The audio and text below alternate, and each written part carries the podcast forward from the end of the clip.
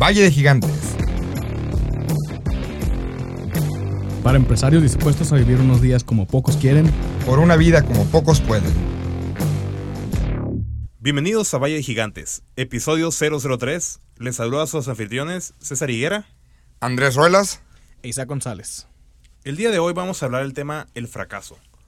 ¿Por qué este tema tan controversial? ¿Cuál es la historia detrás de la elección que hicimos el día de hoy? Bueno, principalmente porque la invitada que invitamos el día de hoy, que tenemos el día de hoy el gusto que nos acompañe, Pamela Pavón, va a hablar especialmente sobre ese tema porque es lo que ella está promoviendo con FACAM Nights. Ella es la organizadora de FACAM Nights aquí en Mexicali.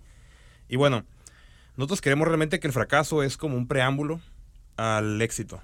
No podemos tener éxito sin habernos equivocado antes, no podemos corregir un rumbo si no tenemos un indicador claro que nos diga en dónde están nuestros errores. Y básicamente por eso es que este tema queremos que es muy importante que lo escuchen de aquel lado. Un poco de los temas que vamos a estar tocando el día de hoy. Primero, pues conocer a nuestra invitada, nuestra nueva gigante, la licenciada Pamela Pavón. Cada uno va a contar un fracaso de nosotros, qué miedos hay detrás de los fracasos, si es necesario para aprender, para avanzar, cuál es el contexto mexicano y por último concluiremos ya con las conclusiones. Y bueno, ¿quién es nuestra invitada? Pamela Pavón, ¿quién es? Este, ¿Por qué eres gigante, Pamela? A ver, contesta esa pregunta, ¿por qué eres gigante y por qué nuestra audiencia debería escucharte? Ok, claro que sí. Pues muchas gracias por la invitación. Mi nombre es Pamela Pavón. Soy psicóloga organizacional que actualmente está dedicada 100% al área comercial de la, de la empresa. Soy gigante porque he tenido una serie de, de aprendizajes, bastante de ellos basados en errores o tropiezos que, que he tenido a lo largo de mi trayectoria profesional y pues he logrado capitalizarlos para, para poder aplicarlos y de alguna manera transmitirlos también con mi equipo de trabajo para que ellos vayan aprendiendo y comprando tiempo a su modo, ¿no? ¿Qué otra cosa haces? ¿A qué te dedicas? ¿Cuáles son tus negocios o tus hobbies actualmente? Ok, estoy en un negocio familiar que es Newen Energías Alternas. Nos dedicamos al ahorro y uso eficiente de energía a través de energía solar fotovoltaica y también estoy dirigiendo una asociación civil. En Newen estoy como gerente comercial encargada del área de, de ventas, de generar ingresos para la empresa y en el Parque Temático de las Energías Alternas AC buscamos concientizar, sensibilizar y capacitar a las personas sobre el uso de las energías renovables y el uso eficiente de energía. Hace cuatro años, en el 2015, eh, nos trajimos aquí a Mexicali lo que viene siendo el movimiento de FACAM Nights. Ya les platicaremos un poquito más de eso más adelante. Y actualmente también me encuentro dando clases de la asignatura de capacitación y desarrollo de personal. No, cabe, pues mencionar que, nada, ¿no? cabe mencionar que casi nada. Y cabe mencionar que Pamela es soltera para que manden también sus mensajes. Ahora todas esas redes sociales. Aquí promoviendo la cultura de, de este noviazgo. Muy bien.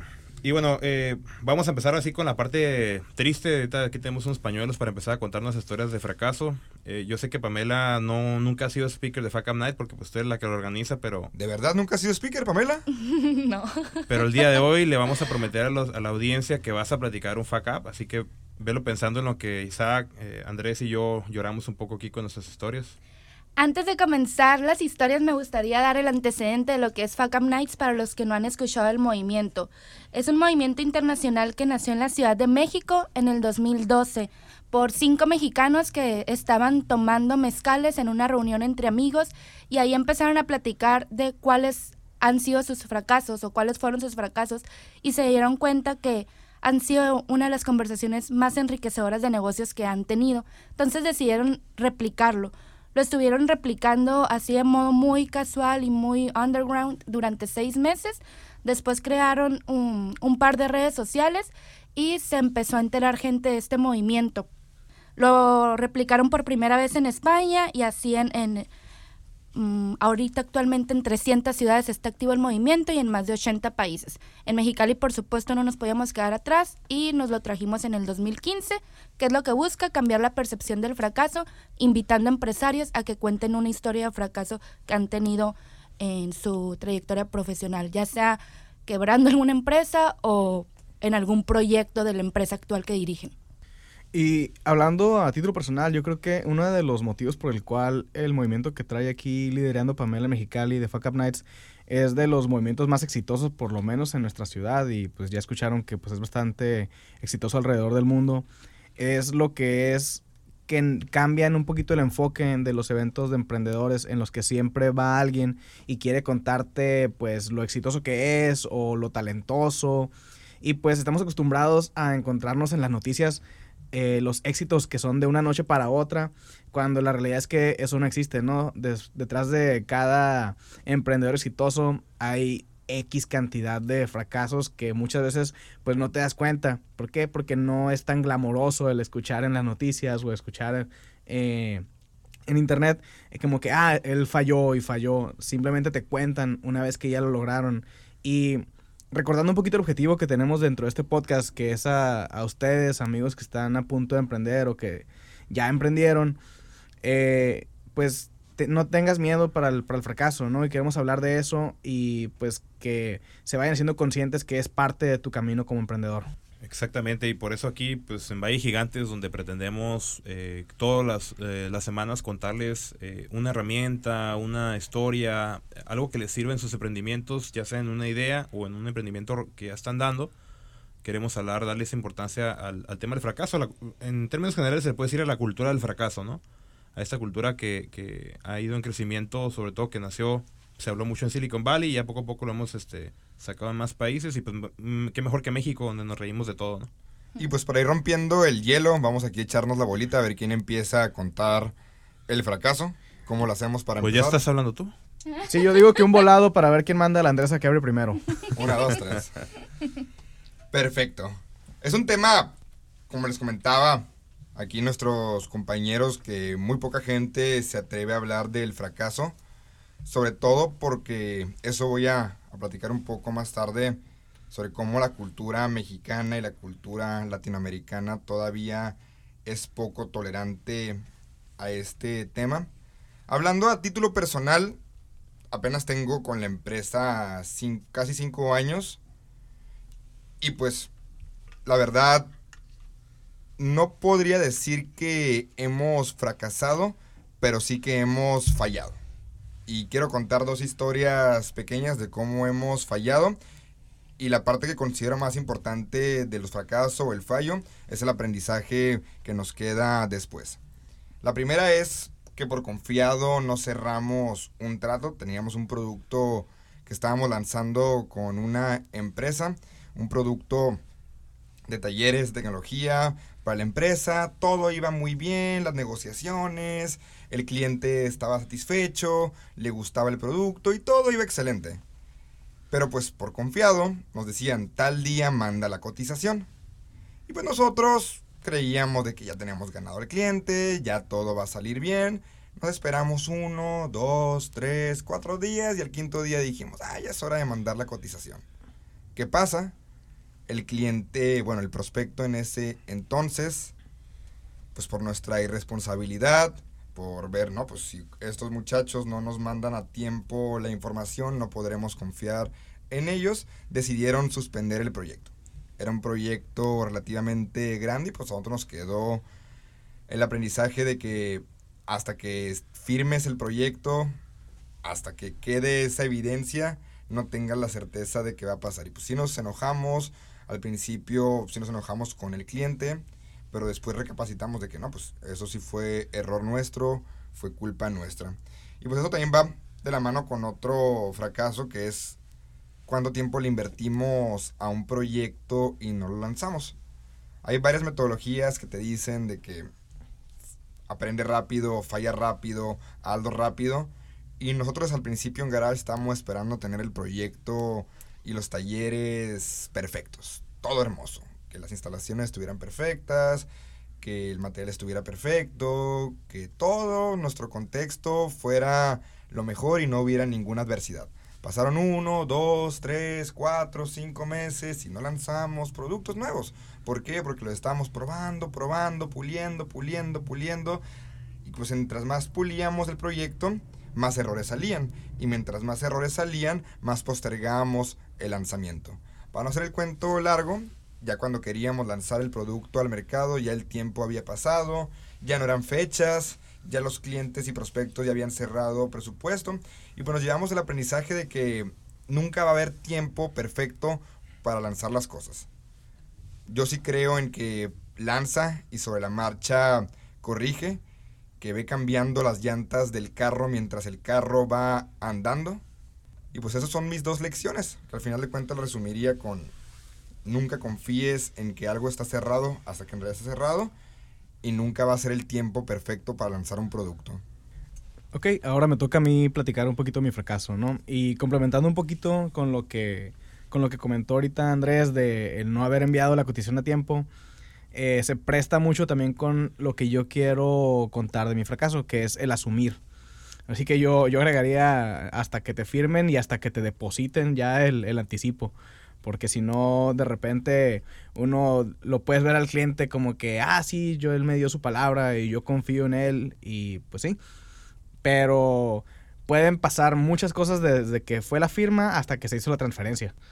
Eh, entonces, yo creo que ese es uno de mis fracasos, que me fue el, el asumir. Y el caso muy concreto de un proyecto, cuando estábamos cotizando un sistema para, para un cliente, pues yo dije, ah, pues voy a hacer como una prueba de concepto para, para, ver que todo vaya a funcionar y darme una idea pues del tamaño del proyecto.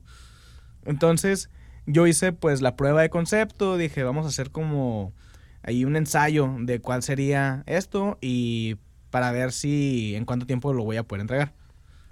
Entonces pues, ah, el Isaac del pasado llega y muy confiado, hace la prueba y le funciona y dice, ah, mira, me tomó dos días hacerlo. Le voy a poner, porque es medio, medio burocrático mi cliente, era, eh, le voy a poner ahí dos semanas, que sean tres, por si acaso, ¿no? Para tener ahí colchoncito y pues que no ande yo estresado porque me salen arrugas, ¿no?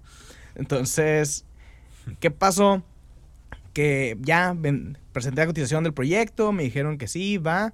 Eh, entró la lana y para un proyecto que yo había cotizado de tres semanas, a la hora de la hora me di cuenta que si bien hice mi prueba de concepto, la prueba de concepto no la probé bien. O sea, bien planeado, mal ejecutado, ¿no? Entonces, fue un proyecto que en lugar de durar tres semanas, me terminó tardando seis meses. Y de que en lugar de que fuera una sola persona atendiendo ese proyecto, terminaron siendo como cinco personas.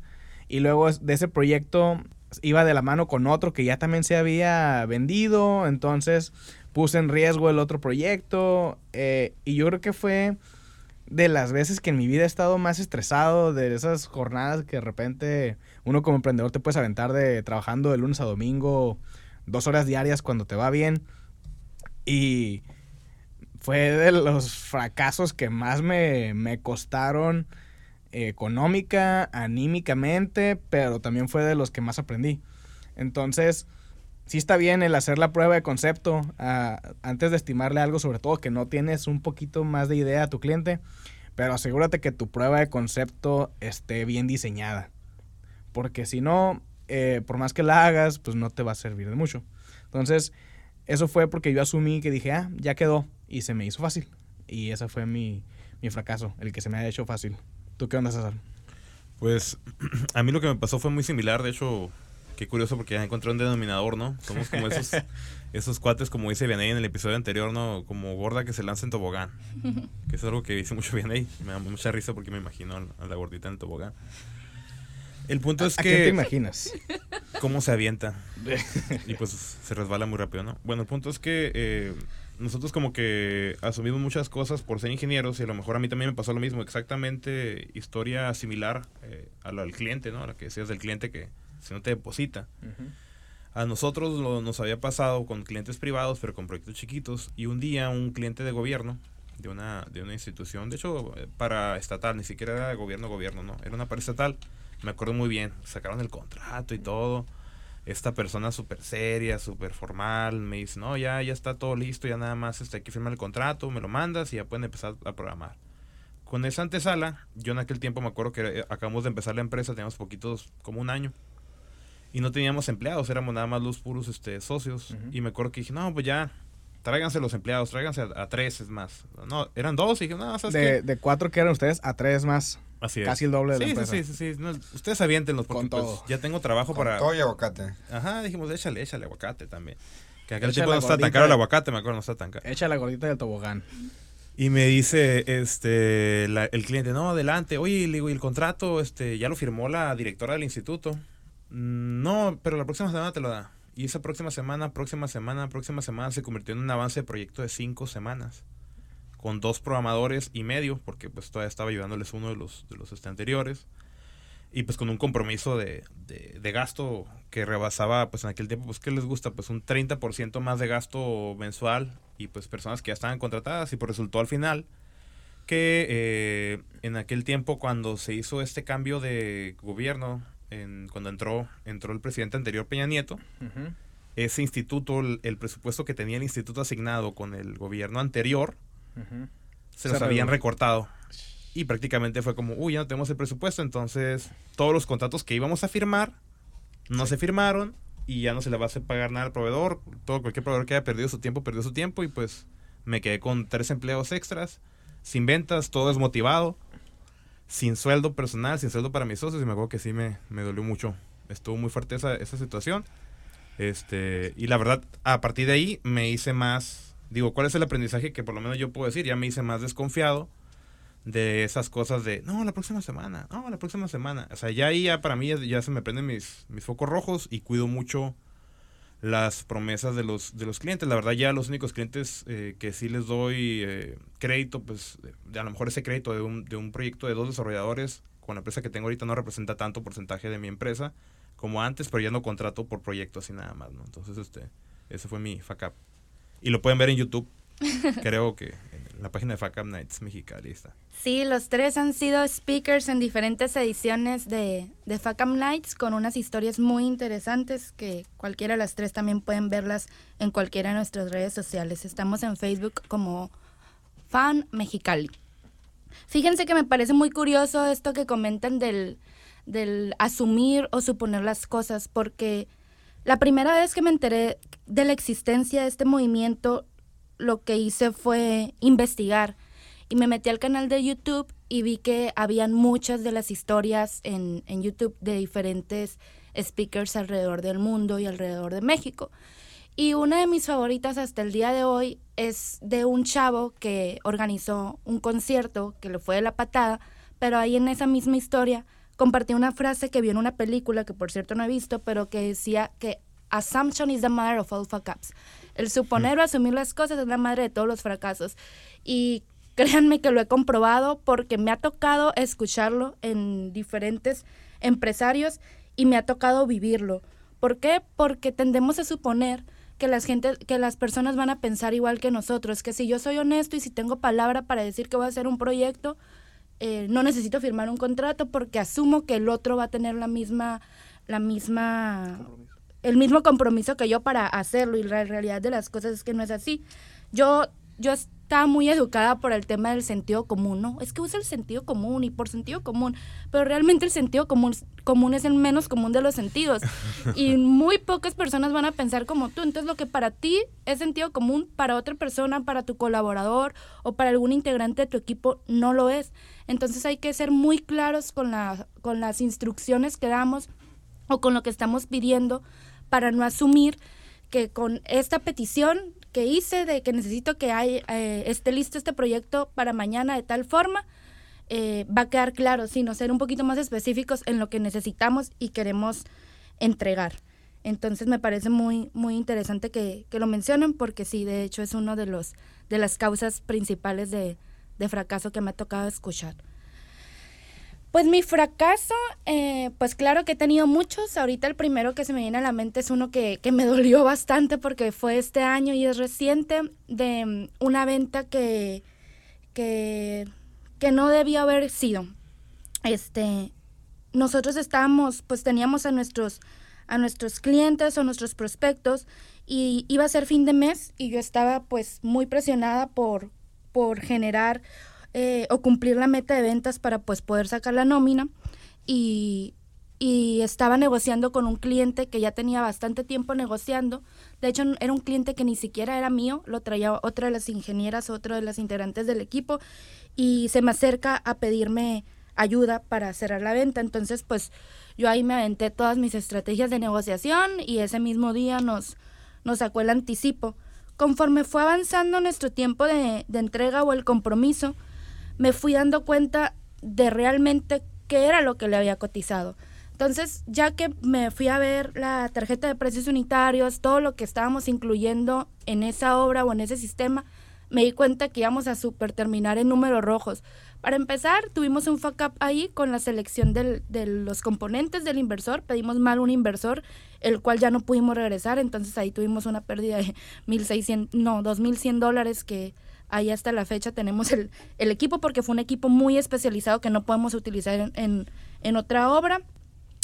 Otro de los puntos que, que, no consideramos era el tipo de estructura que teníamos que utilizar, no era una estructura que utilizamos en otro tipo de, de techos, hablando pues de sistemas solares, era una estructura especial que hasta grúa tuvimos que rentar, entonces tampoco lo teníamos considerado en el, en el presupuesto, la mano de obra mucho más especializada, tuvimos que contratar soldadores, tuvimos que contratar pues ahí estructuristas para, para ese proyecto y pues obviamente quedamos mal también con el cliente porque pues no le cumplíamos con los tiempos de entrega eh, porque pues era un trabajo que requería muchísimo más tiempo, ¿no? Entonces pues ahí cuál fue mi aprendizaje, el que no hay, hay que analizar lo que estamos cotizando, hay muchas veces en que un cliente es un no cliente, o sea, a lo mejor él no era un cliente porque él nos estaba peleando mucho el precio, ¿no? Entonces él quería un mejor precio, un mejor precio. Entonces hubiera podido ser un buen cliente si lo hubiéramos cotizado, lo que lo teníamos que haber cotizado para realizar ese trabajo con los trabajos especializados que requerían. Pero pues nosotros fuimos cediendo ante eso y al final de cuentas pues ahí terminamos en números rojos con él y al final pues con un mal sabor de boca también para él porque pues estaba frustrado porque de alguna manera no entregábamos. Entonces, un cliente una vez me enseñó y se me queda muy grabado. Él es proyectista y realiza mucha obra y muchos trabajos de ingeniería. Y él adoptó esta frase a los japoneses, me parece, que dice planeación cara, ejecución barata. Ejecución barata, planeación cara. Planeación cara, ejecución barata. Entonces, la verdad, tendemos a no planear. Ahorita estamos cotizando, queremos cotizar algo y no nos ponemos a meter en ingeniería. Entonces, nosotros ya ahorita lo que hacemos es también cotizar incluso los proyectos, en los proyectos que lo, que lo, que lo necesiten, para poder considerar todos estos entregables o toda esta ingeniería que hay, que hay que considerar para poder dar un precio justo y no, no dejarle un trabajo mal hecho o mal empezado, porque claro que hubiéramos podido entregarle eh, el sistema solar eh, respetando la cotización original que dimos, pero no con la misma calidad que lo hicimos. Entonces, pues no está dentro de nuestras políticas trabajar así. Entonces tuvimos que asumir esos costos adicionales nosotros.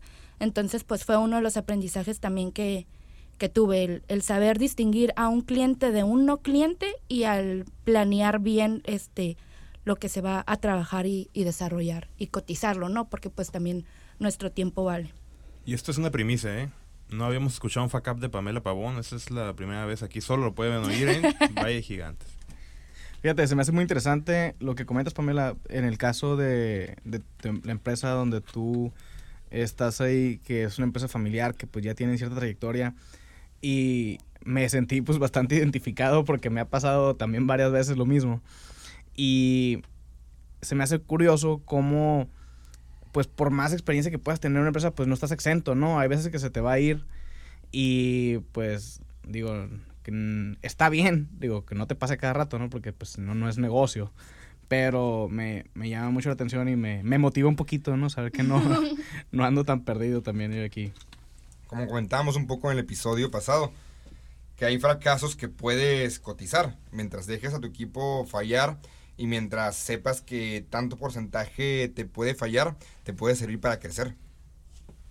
Exactamente, y bueno, eh, vamos a pasar a la siguiente, a una pregunta que queremos hacerte, Pamela. Eh, Tú has estado en los 33, ¿has realizado 33 episodios de Fuck Up Night? Sí. 33, sí. 33 eventos, alrededor de 4 speakers por evento, ¿no? Así que ya nosotros este, fuimos speaker porque pues ya estabas buscando gente y dijiste, pues vamos a, a acudir. No, y, y tú eres nuestra segunda invitada, ¿eh? Para que veas la, la diferencia. Pamela.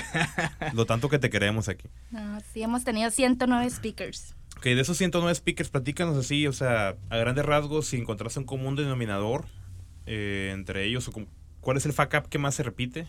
Eh, y otra cosa, algunos ejemplos de fuck ups que sí digas, ¿sabes qué? Pues recomiendo que no caigamos en eso, ¿no? Para aquí, para que la gente que nos escucha, las 60, 80 personas que nos escuchan, que ya no son 5, Ya, ya crecimos. este, puedan, puedan este, saber y anticiparse un poco a, a- a qué puede pasar. Ok. El que más me ha tocado escuchar es precisamente el que les comentaba de los contratos. Eh, como mexicanos también estamos muy eh, al acecho de ese, esa frasecita de que no confías en mí o te doy mi palabra, ¿no? Entonces ahí tendemos a usar también esa frase que pues tiene un cierto grado de manipulación, pero pues ahora sí que papelito habla y ha sido uno de los de los de las causas más comunes, o el no leer las letras chiquitas o el ni siquiera tener uno en sí. Otro muy común es el de los socios, asociarse mal con, con o no, no ver el panorama completo. Eh, dice mi papá que hay que casarse con el divorcio planeado, ¿no? Entonces, en, en las sociedades de, de los negocios, y me parece algo muy cierto o que, te- co- o que se ha repetido, se ha visto en los, en los fuck ups que se han tenido, ¿no? Pues no, pues fracasamos y ahora sí que al momento de repartir o de ver cómo íbamos a distribuirnos, pues no lo, no lo consideramos. O muchos se asocian con amigos, porque pues es mi amigo de la, de la escuela, de la uni, de la infancia, tenemos los mismos sueños, pero pues es muy diferente a colaborar con él. Bien dicen por ahí, haz amigos con los negocios y no negocios con, con los amigos. Y otro, muchos de recursos humanos también, de demandas de colaboradores que, que, que los demandan o que de alguna manera los o los estafan o se piratean el negocio para abrirlos ellos por su cuenta, pues replicando todo, todo lo, lo que adquirieron y aprendieron, procedimientos, formatos, ahora sí que todo el know-how que, que, que traían de la otra empresa para replicarlo en una nueva. Se han llegado a robar hasta clientes, entonces yo diría que son de los tres más, más comunes que, que me ha tocado escuchar. Y algo que me gusta mucho de este movimiento de la cultura del fracaso es de que podemos aprender en cabeza ajena y podemos no reinventar el hilo negro porque como comenta Pamela ya existe un común denominador, ya existe un instituto del fracaso que se encuentra en la Ciudad de México, que ahí nos gustaría que nos contaras un poco más de ese instituto, donde sí se ha medido, se ha cuantificado, se ha encontrado patrones de cómo los mexicanos repetimos desde el momento de la conquista, la independencia, la revolución, tenemos a repetir los mismos errores. Y sí está muy importante el conocer nuestra historia, saber qué es lo que ha pasado en otras empresas, leer, informarnos para anticipar. Porque claro que se puede anticipar un fracaso. Y bien, eh, sabemos que el parte del aprendizaje continuo de un emprendedor, de un empresario, más bien de un ser humano, debería ser el aprender a fracasar. De hecho, hay muchos casos famosos de, de personas que fracasaron, como Michael Jordan, Steve Jobs, todas esas personas que... César Higuera. que- no, bueno, gente famosa, Andrés. Este, que admiramos, la verdad, y que decimos, ¿cómo es que a Michael Jordan alguien le pudo haber dicho alguna vez que nunca iba a ser basquetbolista, no? Y es el, es el basquetbolista más grande de todos los tiempos, abajo de LeBron James. La verdad, no la va- nunca va a llegar a la altura de Michael Jordan. Eh, eh, eh, Pero bueno, no es un tema de deportes aquí, ¿no? Lo que importa, claramente. antes de que nos pongamos a discutir aquí, nos haremos a golpes, Isaac, eh, es que el, el fracaso eh, puede ser una etapa también. A mí me gustaría comentar que el fracaso puede ser una etapa porque eh, si hablamos de iteraciones, y las iteraciones pues son como que esas... eh, la, nosotros en, en Monobits, por ejemplo, cuando nos pasó eso, dijimos, no, pues aquí ya quebramos la empresa, se fue la fregada. Y dijimos, ok, ahora sigue Monobits 2.0. O sea, para nosotros fue reiniciar Monobits Como el Phoenix. como el Phoenix, ajá, como el Phoenix, Phoenix. Y lo que quisimos es este, decir, ¿sabes qué? Pues ya, ya vivimos una- un aprendizaje, ahora sí vamos a, cuantificarlo y a, y a no cometer el mismo error. Y realmente eh, eso, eso es lo que sucedió. O sea, eh, vimos una etapa, también es importante comentar que es un indicador. En ciertas ocasiones el fracaso es un indicador de que algo hay que cambiar, de que hay que hacer políticas. Lo, lo decíamos en el capítulo 002 con, con Vianey, que los indicadores son importantes, ¿no? Para, para el control de la empresa, para diferentes situaciones. Y creemos que realmente el, un fracaso puede ser un indicador de que hay algo culturalmente que hay que cambiar dentro de la empresa, ¿no? Sí, incluso también puede ser como una forma de estimular la, la innovación también o el crear algo nuevo. Hay muchos negocios que han salido por causas de, fracasos. No sé si sepan la historia de los post-its, que realmente lo que ellos estaban buscando era crear el adhesivo más poderoso del mundo para aplicaciones espaciales y realmente el resultado pues fue uno muy débil y decidieron darle ahí un, un cambio y venderlo como como Post-its o también los hermanos Jacuzzi, que me acabo de enterar hace poquito, que querían hacer un tratamiento para su hermano con, con artritis y prácticamente eh, metieron un, un, motor de avión en una, en una bañera y, y se dieron cuenta que le daba muy buenos resultados al hermano, pero al momento de querer venderlo a, a personas con esta enfermedad, pues muy pocos tenían el poder adquisitivo de, de comprarlo, entonces decidieron cambiar el, el mercado, dirigirlo hacia otro, otro mercado y pues ahora sí, yo creo que todos hemos estado en un jacuzzi o hemos, hemos visto un jacuzzi que salió también de lo que podría denominarse llamarse un fuck up, porque pues no vendía ninguno. Algo que yo quiero comentar también, y de hecho lo, lo, acabo de leer esta, esta semana, inclusive antes de que definiéramos el tema de este, de este episodio, es que una de los indicadores también o una de las formas o patrones que te puedes dar cuenta si un startup o un emprendimiento va a fallar es cuando se dejan de, de, escuchar, cuando dejan de estar presentes, cuando dejas de estar intentando vender. Ahora sí que esto lo leí de, de Mark Anderson, que es uno de los inversionistas de Venture Capital más grandes de, de Silicon Valley y él decía que muy pocas startups se han muerto eh, mientras estaban escribiendo en el teclado, ¿no? Entonces hay que seguir escribiendo, hay que seguir haciendo cotizaciones, hay que seguir publicando en redes sociales, hay que seguir buscando clientes. Y yo creo que parte del ser emprendedor es ese tema de ser lo suficientemente persistente y lo suficientemente resiliente, que ya vi que por aquí lo tiene anotada esa palabra Pamela en su nota, entonces no voy a explicar qué es eso. Eh, pero seguir lo suficientemente, eh, con la tenacidad suficiente, perdón, para poder seguir trabajando. Y seguramente eh, a menos de que realmente pues tengas muy mala suerte, ¿no? Y que el mercado no se haya dado o tenga algún otro factor externo muy fuera de tu control y muy importante, probablemente si sigues chambeando y no te desmotivas, que yo sé que a veces es difícil, pero sigue tirando ahí fregazos y probablemente vas a poder salir de esa de esa temporada baja que tienes, ¿no? Que de hecho a nosotros nos acaba de pasar, ¿no? Ya como que parece que está agarrando agua a la nube, diría mi abuela. Y pues reforzando el tema con un poco de teoría, varios investigadores sacaron este concepto que se llama Valle de la Muerte. Aquí igual hablando de Valle de Gigantes, este concepto que acuñaron como Valle de la Muerte es esa etapa donde tú como emprendedor tienes tu idea, la comentas, pasas por diferentes etapas, ya te tu mamá, tu abuela, tu tía, tu vecina, tus hermanos, tus cinco amigos, y tú piensas que ya mi idea está lista para salir al mercado. Estás súper motivado, estás emocionado, ya tienes tu idea, ya tu mamá te dijo que tus tacos van a ser los más ricos, ya tu abuela te dijo que van a estar deliciosos, así que ya te pones a vender. Y mientras vas creciendo, mientras vas intentando buscar clientes, mientras vas desarrollando, mientras intentas lanzar este producto, la desmotivación va aumentando. Y ese proceso que está cuantificado, que le conocen como Valle de la Muerte, es cómo pasas de tu idea a un crecimiento. Durante esta etapa que hay lanzamiento de producto, que hay pruebas, que hay financiamientos, que hay créditos, que hay fracasos, la mayoría de las empresas truenan. ¿Por qué? Porque tenemos miedo, porque tenemos diferentes factores como la crítica, como que sentimos que vamos a defraudar a otras personas, como que qué van a pensar de mí si fracaso, entre otros tabús que existen en nuestra cultura.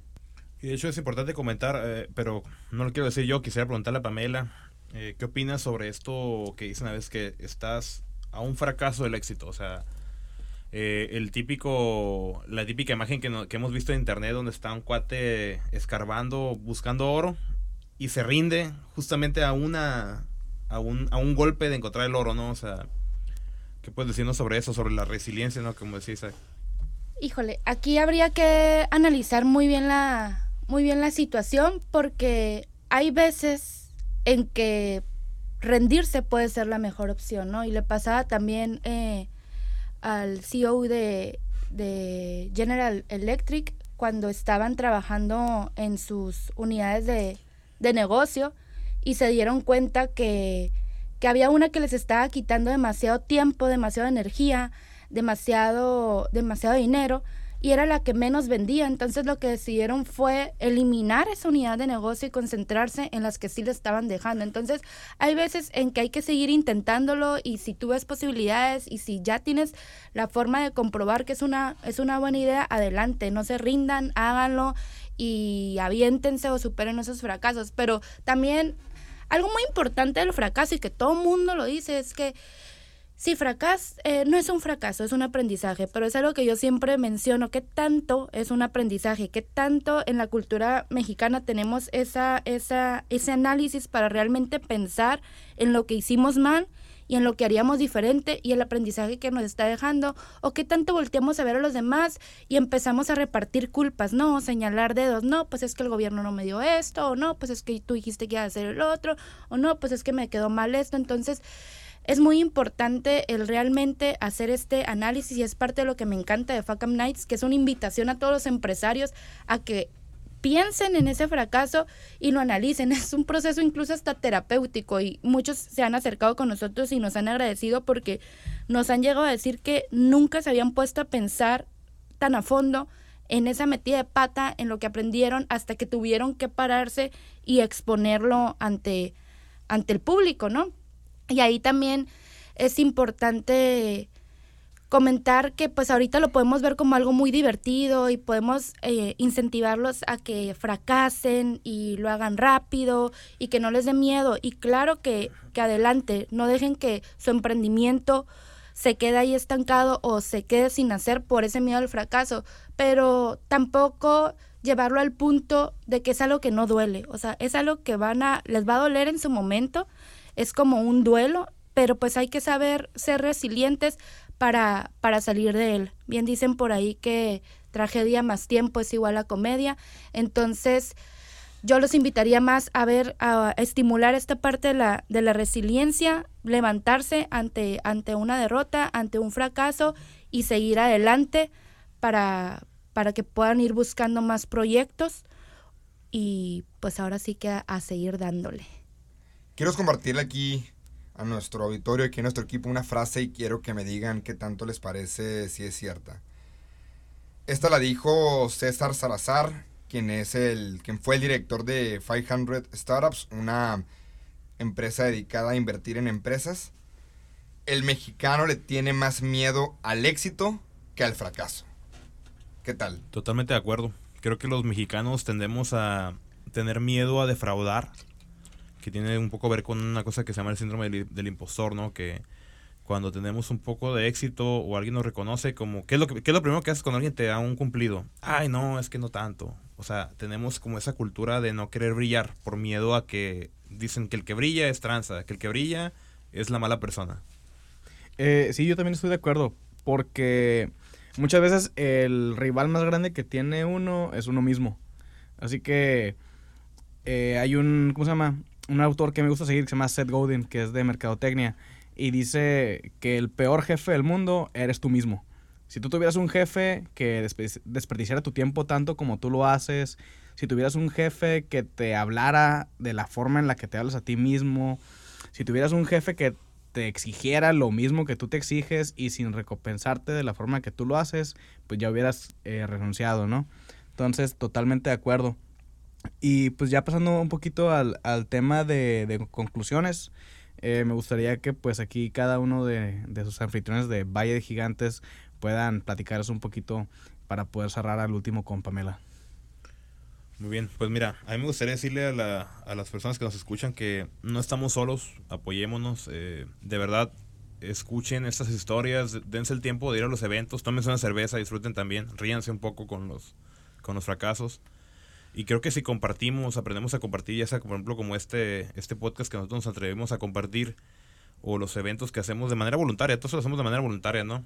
Este, o simplemente una vez a la semana juntarnos con algún amigo emprendedor o empresario para platicar un poco sobre experiencias. La verdad es que es casi como una terapia grupal o una terapia de uno a uno, en donde aparte que nos damos cuenta que no somos los únicos con problemas y que podemos aprender mucho eh, de los problemas de otro, nos podemos anticipar también y sentir este que vamos haciendo esa comunidad. Y creemos mucho en la comunidad, lo dijimos desde el episodio 000 y la verdad es que esa es mi, mi recomendación y con eso concluyo.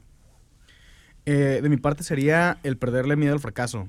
O sea, el fracaso es algo que te vas a encontrar en tu carrera, emprendas o no. Entonces, pierde el miedo, es parte del proceso y entre más rápido falles y más rápido te repongas, más rápido vas a llegar al éxito que seguramente vas a tener. Yo siendo un poco controversial con ese tema, yo sí recomendaría la importancia del miedo al fracaso.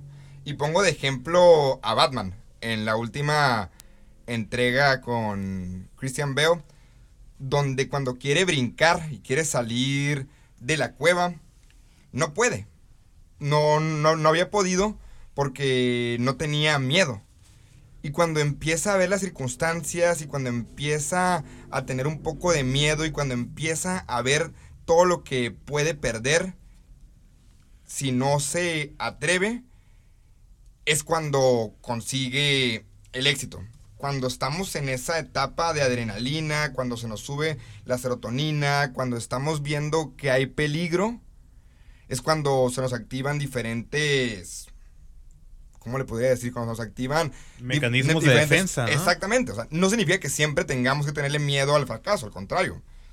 A veces hay que perdérselo, hay veces hay que tenerle miedo, hay veces hay que tenerle respeto, pero en estas situaciones cuando queremos crecer, es cuando fallamos. A mí me ha pasado mucho que cuando estamos en una zona de confort es cuando más nos estancamos, pero cuando están pasando situaciones adversas es cuando más crecemos. El, tener hambre, ¿no? Te motiva a superarte a ti mismo. Y ver ese miedo también como un estimulante, ¿no? O sea, me da mucho miedo fracasar, pero pues voy a seguir intentándolo, voy a hacer todo lo posible para, para, no, para no hacerlo y ver de qué manera vamos a seguir preparándonos o vamos a seguir dándole para, para evitarlo hay una hay diferentes mentalidades que tenemos en torno en torno al fracaso. Hay quienes lo vemos como algo que nos paraliza incluso el miedo o las reacciones al miedo pueden ser que nos paraliza otras que nos hace atacar no o, o seguir seguir así. Entonces buscar apoderarnos de esta parte de cómo vamos a seguir dándole para para poder verlo como un reto un reto que hay que cumplir y un reto al que hay que poner todas nuestras energías para para sacarlo con el día a día. Muy bien, Pamela, no queremos que te vayas sin que nos contestes la pregunta obligada a nuestros invitados y es, eh, ¿cómo puedes recomendarle a las personas que nos escuchan para que logren ser gigantes en este valle que nos rodea? ¿Cuál es tu recomendación? Pues hablando también del fracaso, cambiando esta, haciendo comunidad principalmente, cambiando nuestra, nuestra percepción y nuestra tolerancia al, al fracaso que tenemos como sociedad, porque no es algo, no es algo, eh, o no crean que es algo que solamente piensan ustedes en lo individual, es algo que en la sociedad nos han, nos han inculcado desde, desde chiquitos. Entonces, cambiar su percepción del, del fracaso y hacer comunidad. Uno de los objetivos de Fuck Nights es hacer relaciones de networking, entonces pues crear contactos, hagan amigos, aprovechen las relaciones que van teniendo en su escuela, con los conocidos, en cámaras empresariales, en incubadoras de negocios y vayan capitalizando todos esos contactos porque pueden ser un futuro cliente, un futuro proveedor, un futuro socio, un futuro aliado. Entonces, para mí la parte de las, de las relaciones es una parte muy importante porque creo que a todos nos forman, creo que todos aprendemos algo de cada uno de, de las personas con las que interactúan. Entonces, yo los invitaría a que amplíen su, su red de contactos para que puedan seguir aprendiendo de ellos y seguir creciendo como todos unos gigantes. Excelente. ¿Y cómo te encontramos, Pamela, a tus negocios y a ti en redes sociales? En Facebook estamos como NewenMXL y como Fuck Up Nights estamos como Fan Mexicali y una servidora está como Pamela Pavón Díaz. Muy bien. Eh, bueno, pues eh, nada más los invitamos a que interactúen un poco con nosotros, envíenos sus temas, eh, temas que quieran que platiquemos. Por ahí habíamos hablado hace poco sobre hablar del el saber decir no, era uno de los temas que teníamos ahí pendientes. Ah, nominen invitados también si quieren que venga alguien aquí a platicar con nosotros, no importa dónde esté, nosotros lo vamos a buscar y lo vamos a traer aquí que platique o le vamos a hacer una videollamada. Eh, y bueno, re- recordándole las redes sociales de Valle Gigantes en Instagram y en Facebook, Valle Gigantes nos pueden encontrar, nos pueden escuchar en Spotify, Apple Podcast, Google Podcast, lo que se les ocurra podcast, ahí estamos nosotros. Eh, redes sociales para despedirse. Ahí me pueden encontrar como Isaac AGH, Isaac con doble A, como debe ser. A mí como Andrés Ruelas M y a toda nuestra audiencia, recuerden, si ustedes creen que están a punto de fracasar, miles de personas ya fracasaron por lo mismo que ustedes creen que van a fracasar. Y me pueden encontrar como César Higuera C. Y bueno, nos despedimos. Muchas gracias a todos. Esto fue Valle de Gigantes.